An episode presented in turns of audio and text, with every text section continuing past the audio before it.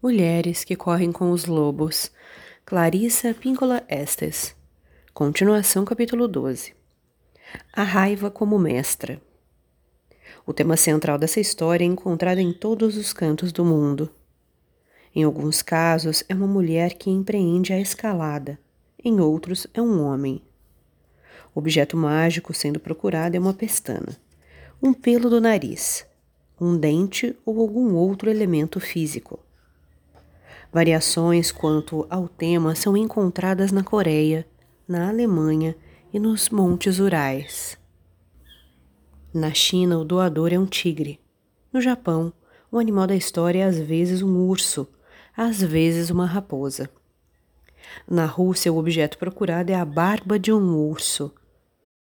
Numa das versões, o pelo procurado é do queixo da própria Baba Yaga. A história do urso da meia-lua pertence, como outras neste livro, a uma categoria de relatos que chamo de histórias de revelação. As histórias de revelação nos permitem vislumbrar suas estruturas curativas, ocultas, e seu significado mais profundo, em vez de apenas seu conteúdo óbvio.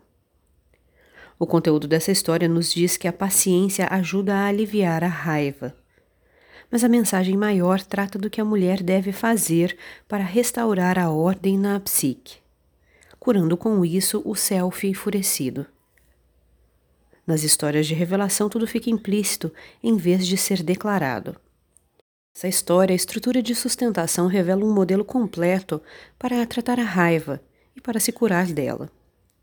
A procura de uma força restauradora, calma e sábia, aí da curandeira a aceitação do desafio de entrar num terreno psíquico que nunca havíamos abordado antes a escalada da montanha, o reconhecimento das ilusões, a atitude para escalar as rochas, para comer debaixo das árvores, o descanso propiciado aos nossos velhos sentimentos e pensamentos obsessivos, o encontro com os Miyuen Botoke espíritos inquietos sem parentes para enterrá-los. O agrado ao grande self compassivo, a alimentação do urso com paciência e a retribuição da gentileza por parte do urso. A compreensão do lado furioso da psique compassiva. O reconhecimento de que o urso, o self compassivo, não é manso. A história mostra a importância de trazer esse conhecimento psicológico até aqui embaixo, até nossa vida real a descida da montanha e a volta à aldeia. De aprender que a cura reside na busca e na prática, não numa única ideia destruição do pelo. O cerne da história é: aplique tudo isso à sua raiva e tudo correrá bem. O conselho da curandeira para que volte para casa e aplique esses princípios. Essa história faz parte de um grupo de histórias que começam com o protagonista procurando agradar a alguma criatura solitária e ferida. Se considerarmos a história como se todos os seus componentes pertencessem à psique de uma única mulher, podemos ver que a psique possui um setor muito torturado e enfurecido na imagem do marido de volta ao lar, depois da guerra. O espírito amoroso da psique, a esposa, toma-se a responsabilidade de descobrir uma cura para a raiva e para a fúria, a fim de que ela e seu amado possam viver em paz e com amor mais uma vez. Trata-se de um esforço meritório para todas as mulheres, pois ele trata a fúria e muitas vezes nos permite descobrir nosso caminho até o perdão. A história nos mostra que a paciência é um bom remédio a ser aplicado à raiva nova ou antiga, da mesma forma que a dedicação à busca da cura. Embora a cura e o insight sejam diferentes para cada pessoa, a história propõe algumas ideias interessantes a respeito de como se envolver com o processo. A história do urso da meia-lua vem do Japão, onde viveu um grande príncipe filósofo chamado Shotoku Taishi na virada do século VI. Entre outras coisas, ele ensinou que o trabalho psíquico deve ser feito tanto no mundo interno quanto no externo. Mas, ainda mais do que isso, ele pregou a tolerância para com todo ser humano, todo animal e toda emoção. Mesmo as emoções grosseiras e confusas são uma forma de luz que estala e explode de energia. Podemos usar a luz da raiva de modo positivo, para iluminar lugares que geralmente não vemos.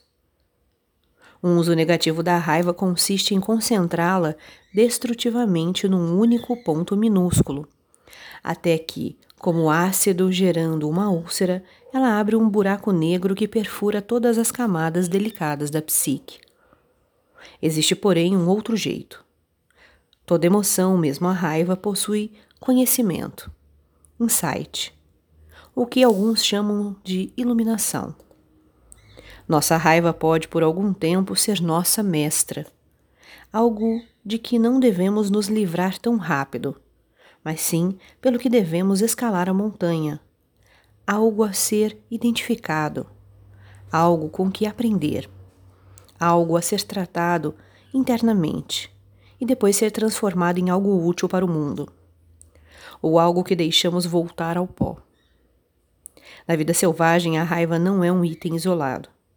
Ela é uma substância à espera de nossos esforços transformadores. O ciclo da raiva é como qualquer outro ciclo. Ela sobe, cai, morre e é liberada como energia nova. Quando nos permitimos aprender com nossa raiva, assim transformando-a, nós a dispersamos. Nossa energia volta para ser usada em outras áreas, especialmente na área da criatividade. Embora algumas pessoas aleguem conseguir criar a partir de uma raiva crônica, o problema é que a raiva limita o acesso ao inconsciente coletivo. Esse infinito reservatório de imagens e pensamentos imaginários de tal forma que a pessoa que cria a partir da raiva costuma recriar a mesma coisa inúmeras vezes, sem produzir nada de novo. A raiva não transformada pode se tornar um mantra constante acerca de como fomos oprimidas, feridas e torturadas. Uma das minhas amigas, companheira de representações, que afirma ter sempre sentido raiva recusa toda e qualquer ajuda para enfrentá-la. Quando escreve roteiros sobre guerra, fala de como as pessoas são más. Quando escreve roteiros sobre a cultura, personagens perversos também aparecem. Quando escreve sobre o amor, surgem as mesmas pessoas com más intenções idênticas. A raiva corrói nossa confiança de que algo de bom possa ocorrer aconteceu algo com nossa esperança. E por trás da falta de esperança geralmente está a raiva. Por trás da raiva, a dor. Por trás da dor, normalmente algum tipo de tortura, às vezes recente, mas quase sempre muito remota. Na terapia física pós-traumática, sabemos que são boas as chances de que, Quanto mais cedo se tratar do dano físico, menores e menos graves serão suas consequências. Da mesma forma, quanto mais rápido se imobilizar a pessoa e se tratar do trauma, mais curto será o tempo de recuperação. Isso também vale para os traumas psicológicos. Em que condições estaríamos se tivéssemos quebrado uma perna na infância e 30 anos depois ainda não a tivéssemos engessado devidamente?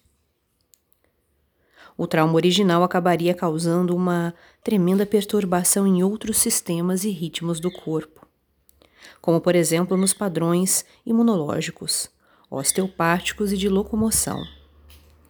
A situação é exatamente a mesma com antigos traumas psicológicos. Em muitos casos, eles não receberam atenção na época, fosse por ignorância, fosse por negligência.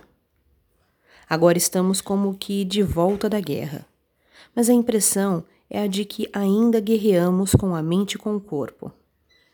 No entanto, ao abrigar a raiva, ou seja, a herança do trauma, em vez de procurar soluções para ela, em vez de procurar o que a gerou, o que podemos fazer com ela, acabamos nos trancando num quarto cheio de raiva pelo resto da nossa vida. Isso não é o jeito de se viver, seja de modo intermitente ou não. Existe vida para além de uma raiva irracional. Como vemos na história, basta uma prática consciente para contê-la e curá-la. E temos condição de conseguir. Na realidade, é só dar um passo de cada vez.